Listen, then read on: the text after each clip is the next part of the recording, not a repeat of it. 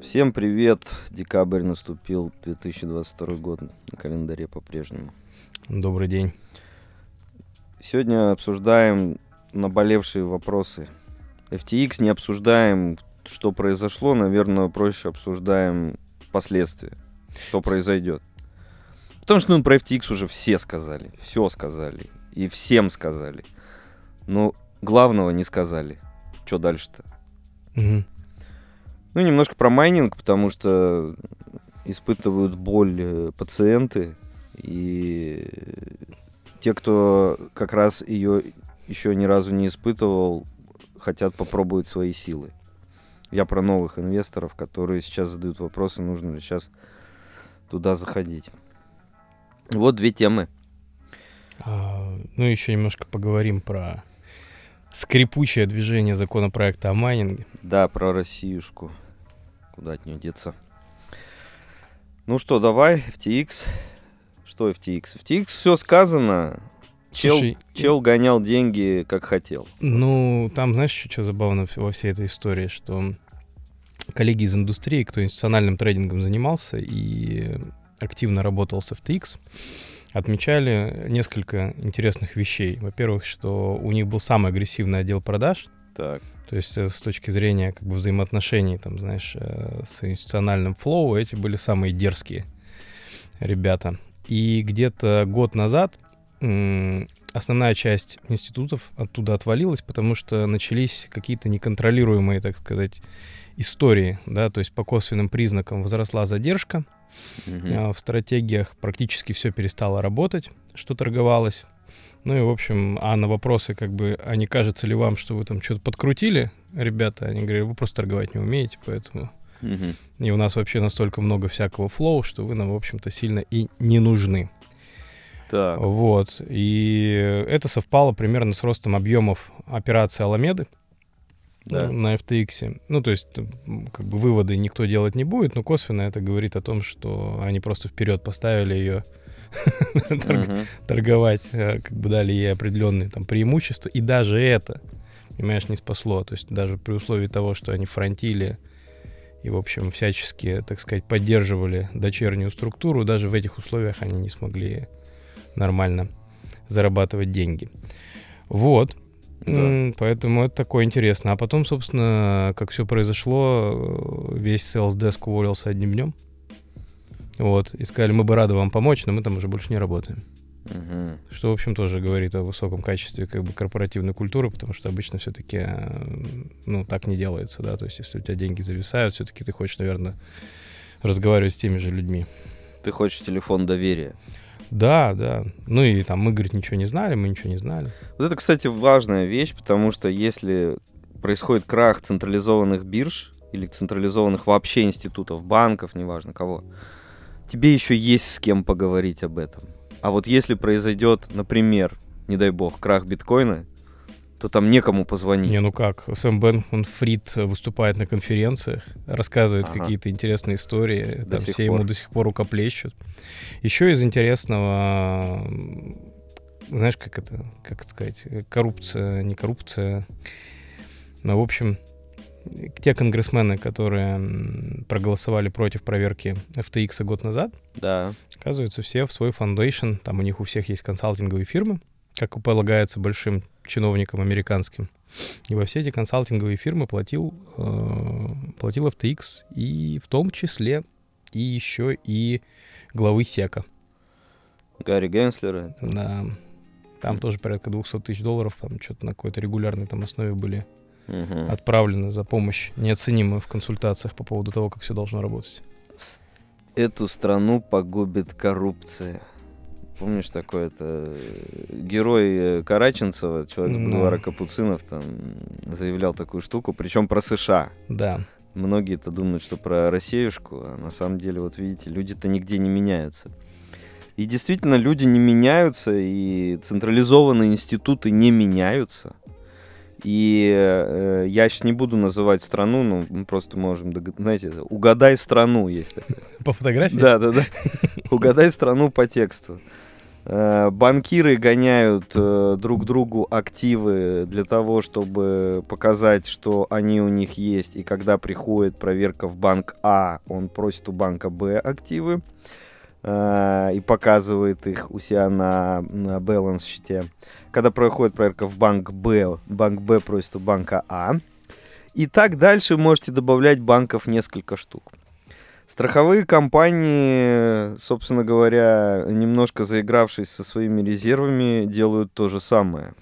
И делали так испокон веков в этой стране. Слушай, ну это же интересно на самом деле, ну в этой стране. Это значит, это в какой... Я не называл. Да, я еще, знаешь, в какой не делали. Давай по-другому. Вот. Вот. А, история в другом. По идее же блокчейн. Да мониторь состояние там, Да. глоба- там, периметра кошельков, и ты получишь э, всю необходимую информацию о реальном положении дел и активах. Но никто ничего не умеет. Но никто ничего не умеет. Да, и в этом смысле кажется, что следующим шагом, да, если говорить вот на заявленную тему о последствиях этого Мгм. всего, кажется, вот, ну, правильно Binance же заявляет, говорит, смотрите, вот мой публичный периметр кошельков. Вот я на ежедневной основе там делаю его аудит, показываю, сколько активов у меня по факту есть. Да. Классная же штука. Так. Но а, сразу возникает другой вопрос, что ты не можешь управлять ликвидностью так, как ты бы управлял, если бы это была классическая биржа, понимаешь? Да.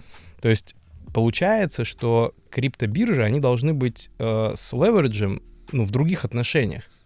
Потому что в отличие от э, фиата, денег-то никто не напечатает. Да. И если у тебя этих активов нет, у тебя набег вкладчиков гарантирован, а как бы с ликвидностью тебе никто не поможет. Мгм. И получается, что все биржи, у которых коэффициент левериджа как бы повыше, чем хотелось бы, ну, в этой индустрии, мне кажется, так нельзя. Да, эмиссионный механизм здесь не работает, и действительно у нас здесь в последние все, после краха Лемона, истории, связанные со спасением рынка, это истории, связанные с тем, что ЦБ, условно сейчас, ЦБ берет и печатает на счетах банков деньги, вот просто вот добавляет нолики, добавляет... Нам с тобой нужно единички. создать стабилизационный фонд криптоиндустрии. Так, вы уже вроде создали после этого краха э, Все, все, да, вот, вот, вот, вот, вот. столько фондов. И все. Соответственно, этот фонд должен как раз и решать задачу мгновенной ликвидности для тех, кто немножко это. Да, интересно. Только, может быть, этот фонд проработает там до первого случая. Ну, объемы, да. Вопрос объемов.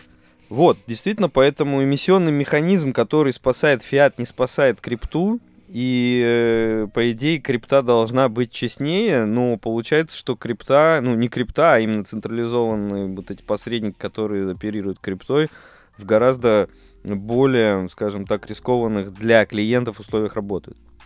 А, что дальше? Что дальше? Вот что дальше? Хорошо. Всем плохо, ну, к счастью, там русским как раз не очень, потому что на FTX не было много россиян.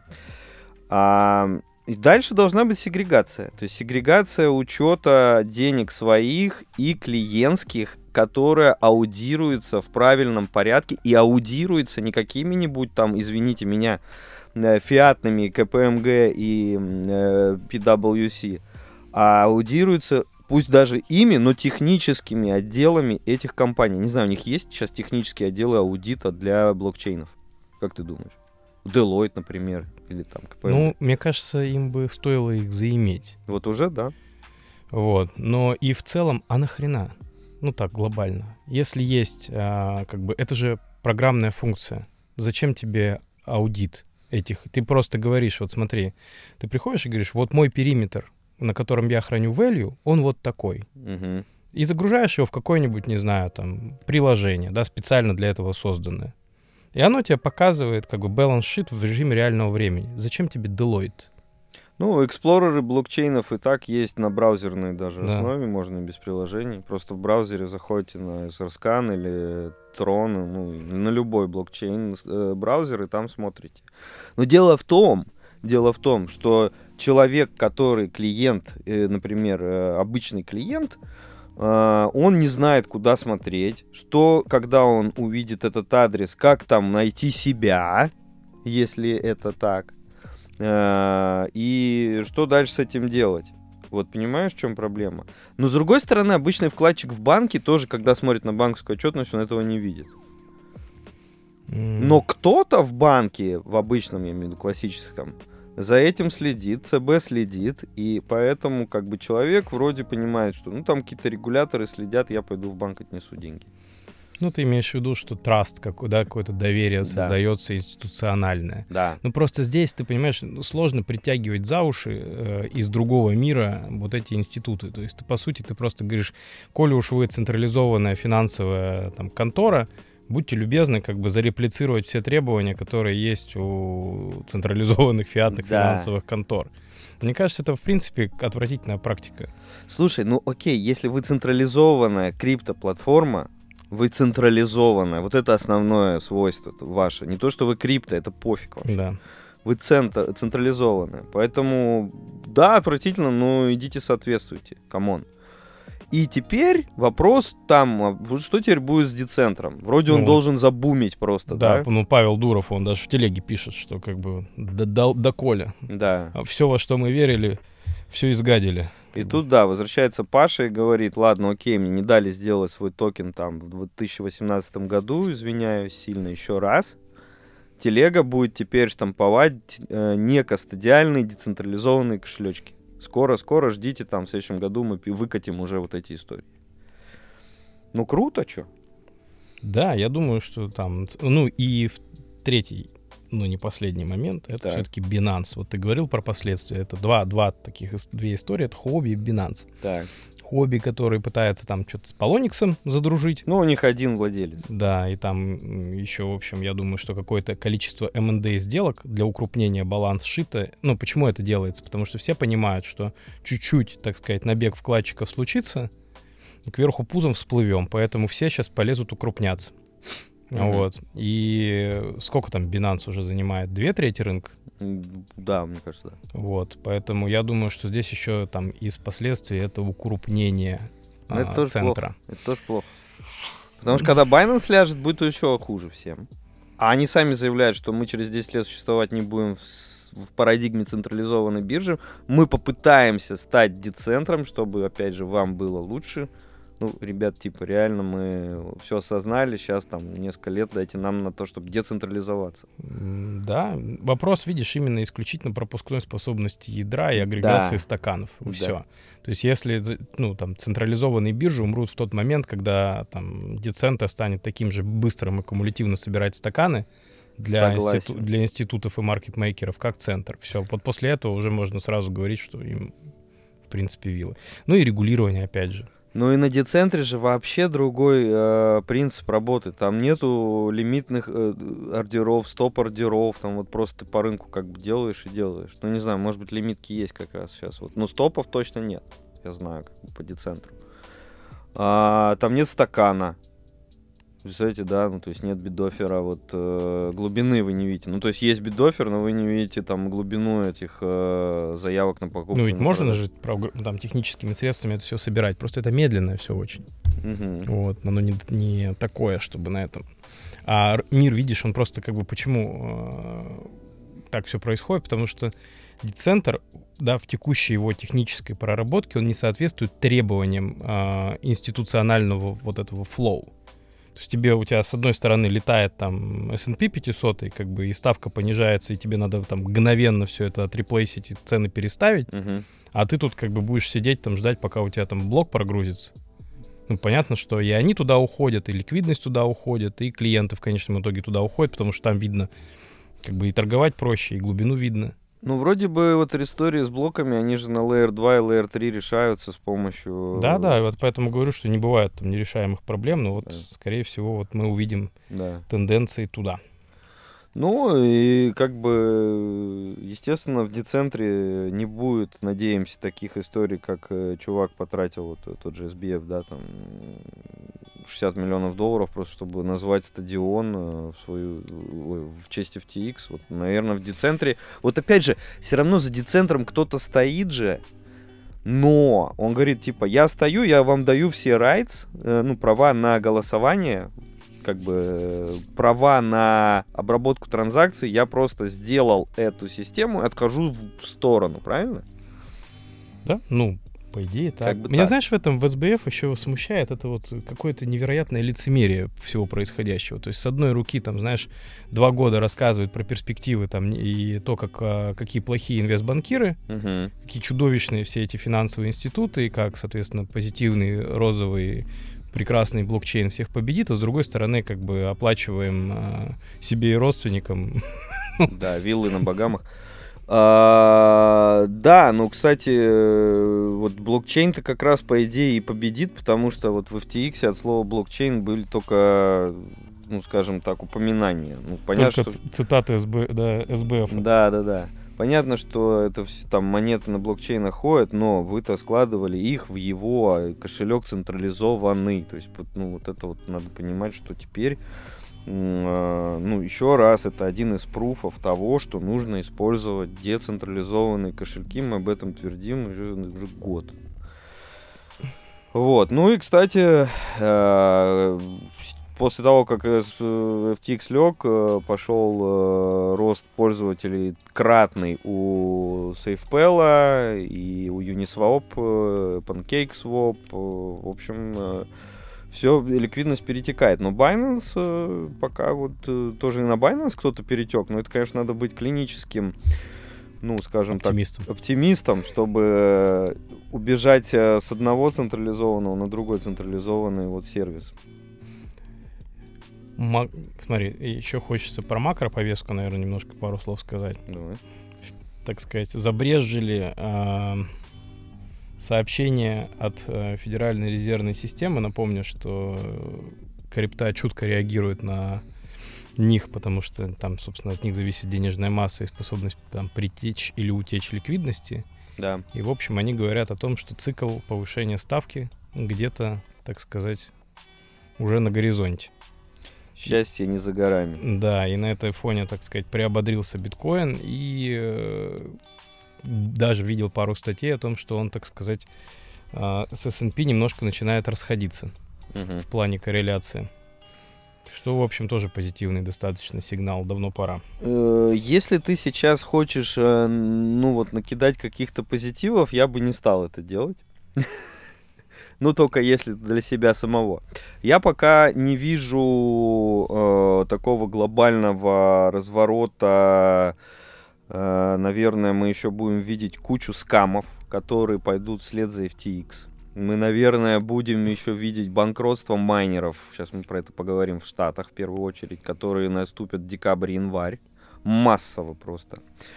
И это все будет давлеть еще как минимум несколько месяцев над рынком, мое мнение. А, ну в, крат- в, в коротке вообще ничего не, говорю, не говорю, то есть это понятно. Но если ты про фон, который, да, общий фон... Я э, просто к тому, что когда вот эта вся пена болотная сляжет, потом, собственно, ликвидность будет для того, чтобы, так сказать, немножечко. накачивать рынок. Да, Да. поэтому я все-таки там в лонгтерме перспективно на эту историю сейчас смотрю. Не, лонгтерм вообще все супер. Мне как раз вот, вот, вот все, что происход, произошло с FTX, в лонгтерме для, в частности, биткоина, это просто вот просто бальзам.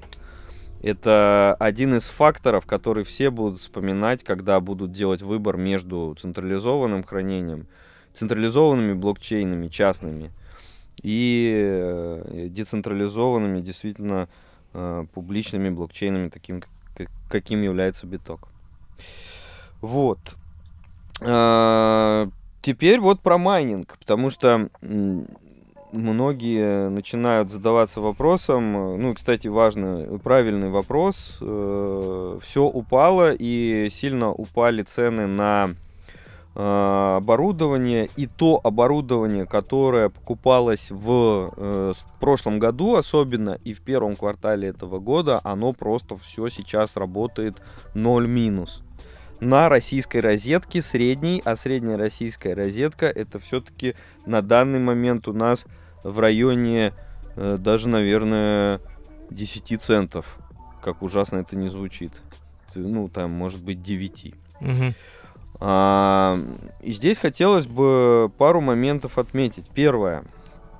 Цены на устройства. Цены на устройства, которые дают э, выше э, 38 джоулей на терахэш, ну, то есть, э, это условно там ватсмайнеры 80 э, 30 ватсмайнеры, э, 80 терахэш, э, 90 терахэш диапазон, они упали у нас с ноября на 85%.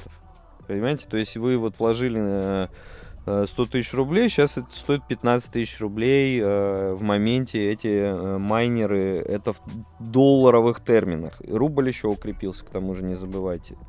То есть всех ребят, которые заходили осенью прошлого года, зима этого года просто размазала. Просто вот такого, э, честно говоря, не было никогда, даже в прошлый цикл. Э, В прошлом цикле были эм, тоже проблемы с курсом, но там не было такой проблемы с... Я имею в виду с курсом биткоина, но там не было такой проблемы еще дополнительно с костом на электричку, который у нас вырос относительно среднемирового.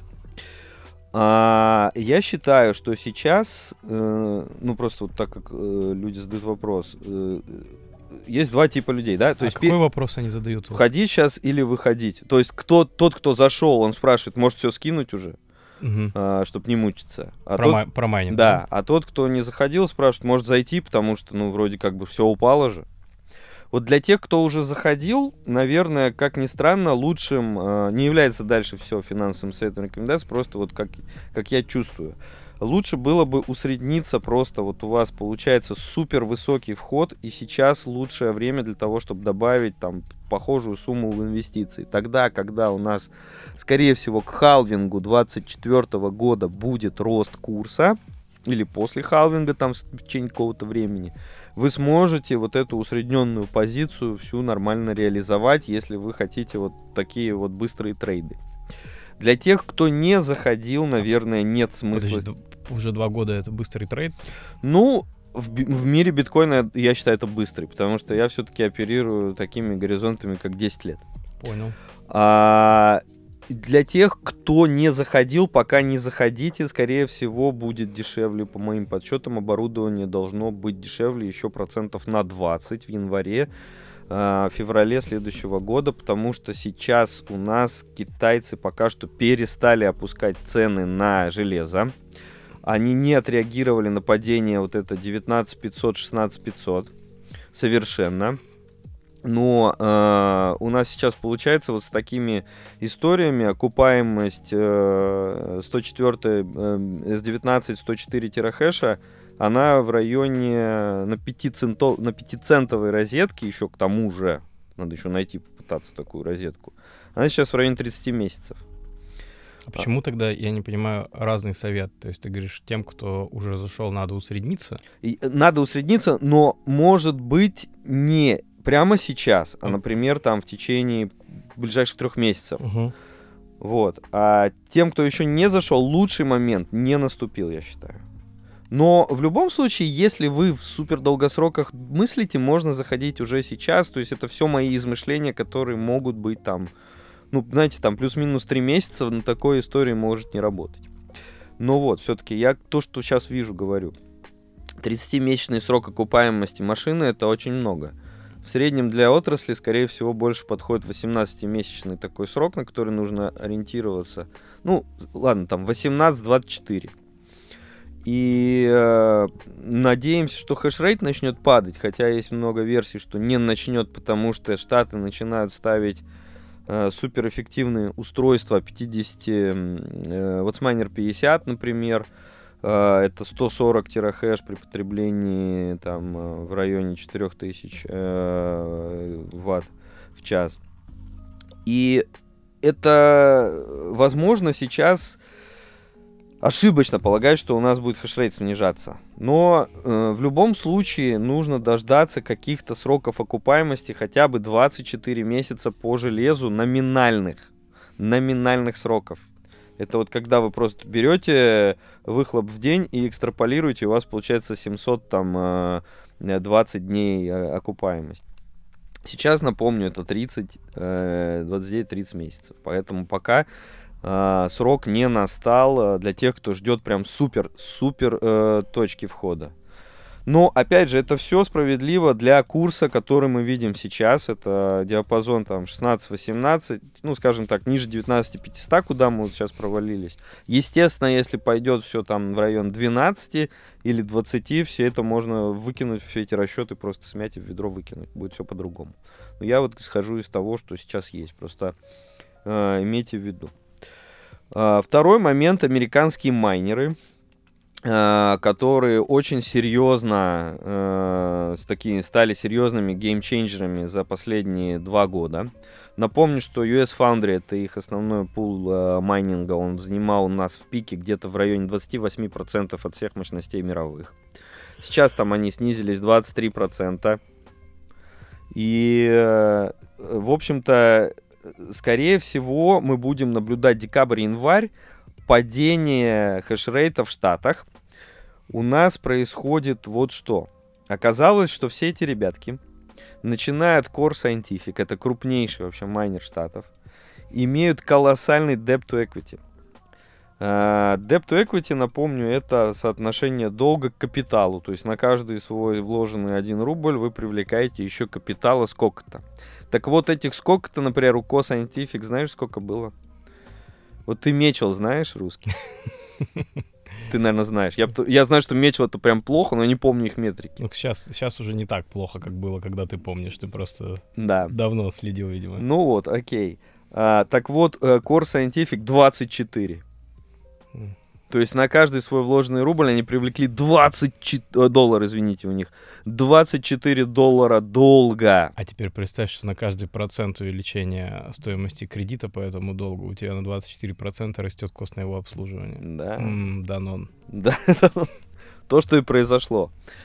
И эти ребятки, они заявили, что мы, скорее всего, в декабре перестанем вообще экзекьютить наши обязательства по любым долговым вещам.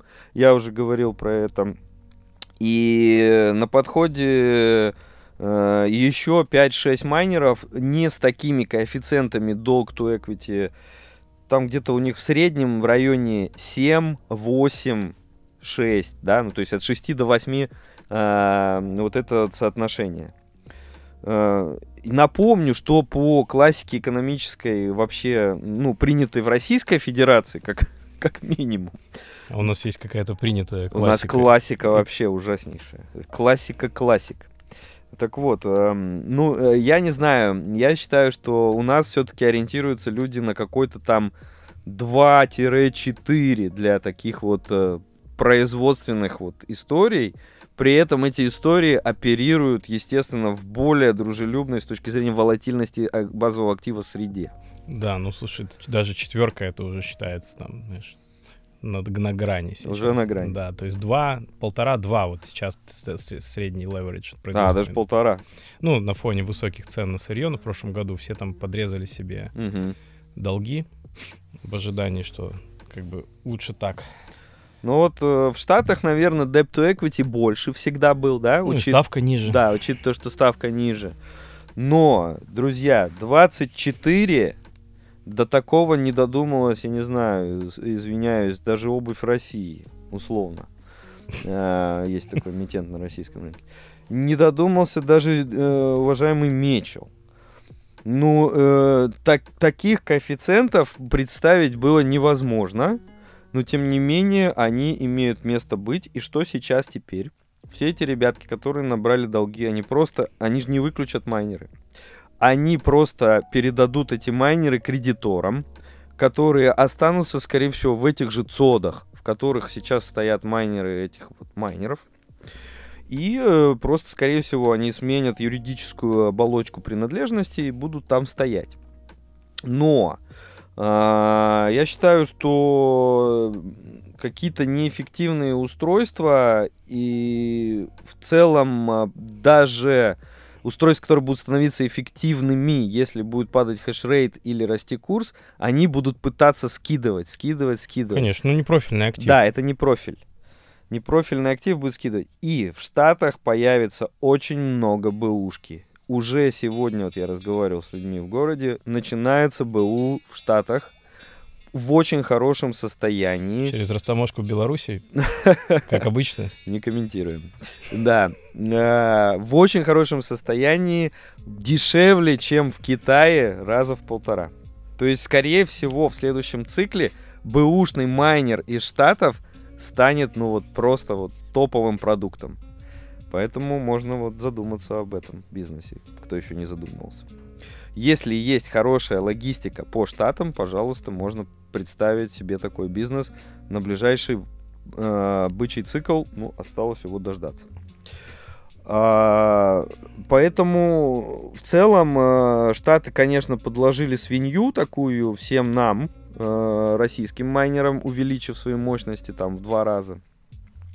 Но э, и, у, как говорится, на старуху бывает проруха, вот э, ребятки начинают э, немного за- загибаться в плане вот всех своих долгов.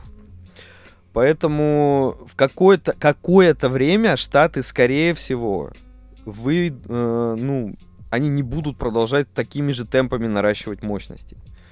Тот же вот Смайнер и Bitmine сейчас признают, что заказов гораздо меньше, именно потому что штатовские компании перестали пылесосить заводы.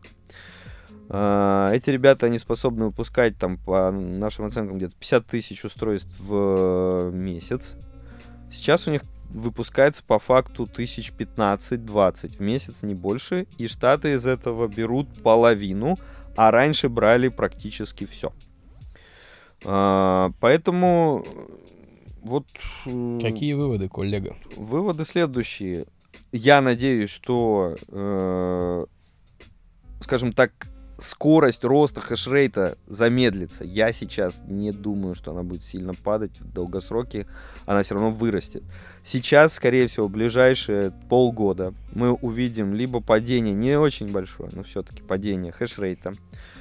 И потом, когда будет булран, мы не увидим сразу его рост, э, даже сопоставимый с теми темпами роста, который был в предыдущем цикле. Потому что я надеюсь, что все штатовские финансовые институты, лизингодатели, э, банки, это, да, все, кто давал деньги на майнинг, в этот раз они не будут накачивать вот так вот майнеров деньгами бездумно. Не будет этих покупок э, бандов майнеров по, с доходностью 4 годовых. И мы будем более плавно наблюдать рост хешрейта, когда у нас будет идти э, булран. Ну, Когда есть ты говорил про то, что твои прогнозы при росте курса можно выбросить в э, корзину, Так. я думаю, что в этом случае можно сделать будет то же самое.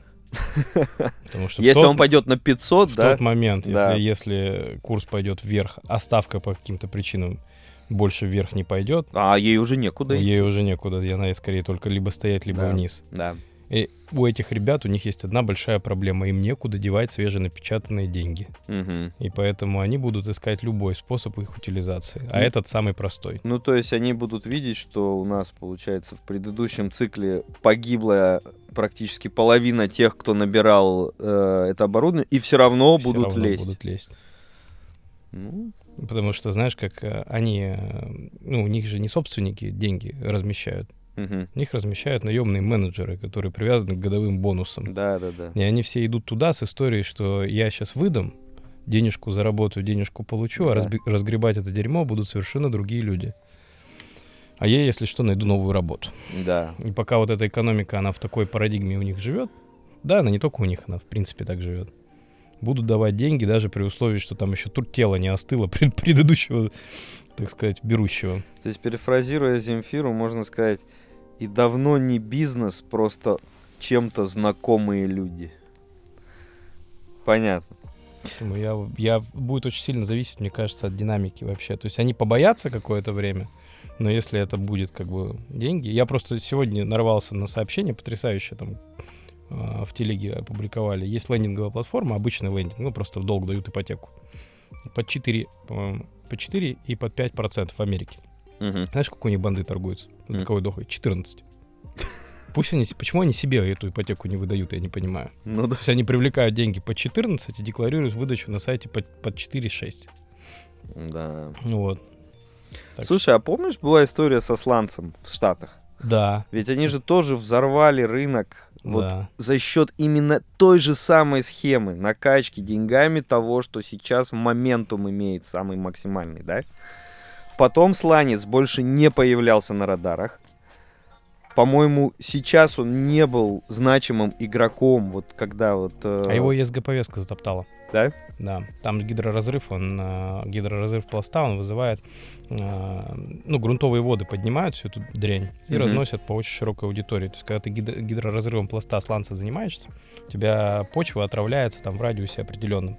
То есть они сошлись на том, что у себя это делать, ну, небезопасно экологически.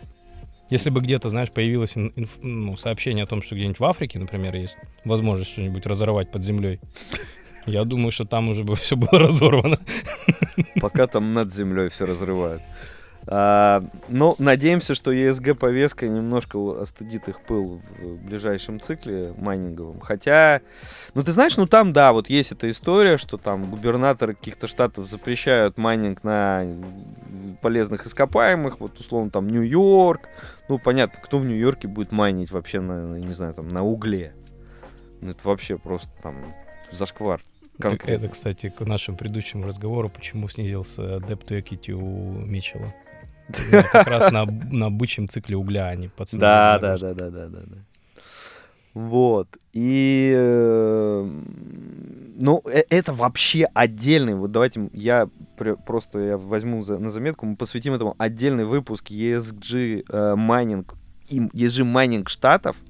Я прямо э, подготовлю и... Вышел, кстати, обсудим. это интересная тема. Туда же, напомни мне, э, когда будем готовиться к этому выпуску, я притащу отчет энергетический по миру делают. Ага. Вот, и там в разрезе динамика производства электрички в зависимости от типов э, производства. Ну, уголь, э, ма- мазут, э, газ, Так. а, там же Solar, да, типа эти Да. эл- электрические световые панели, ветряки. Там очень интересная динамика, особенно, знаешь, где в Middle East. Мгм. То есть у них четкий очень тренд, что мы все вот это вот, что из земли добыли, отдаем на экспорт и денежку получаем, а на эту денежку пытаемся делать возобновляемые источники энергии. Там динамика по, по панелям, по солнечным, плюс 30% год году генерации Мгм. и а, очень хорошо растут ветряки. То есть, в принципе, эта тема, она уже, знаешь, она, ну, если до этого мы так как бы с улыбкой к этому относились, сейчас там такие цифры, они уже, ну, не маленькие совершенно, особенно по отдельным регионам. Middle East, Ближний Восток по-русски, если кто. Да, кстати, сре- сред- не там средний. средний, а тут ближний. А, у нас ближний. Интересно. Ладно, окей, переходим к Россеюшке. А, у нас здесь э, топтание на месте. и Буксует в нижней палате. в нижней и не могут никак в верхнюю. Почему-то трансмиссия не работает. Значит, у нас, получается, позавчера, по-моему, эти ребята вернули... Там есть такое правовое подразделение парламента, правовое управление. Оно перед тем, как закон куда-то уходит выше, наверное, в Совет Федерации, они все просчитывают, где какие конфликты интересов. Вот они в итоге вернули ребятам, которые комитет по финрынкам, по-моему, разрабатывал этот законопроект вместе с уважаемым господином Аксаковым. Но, э, как видите, даже когда разрабатывают такие вот у нас э, крутые чуваки законопроекты, у нас э, они дальше не идут.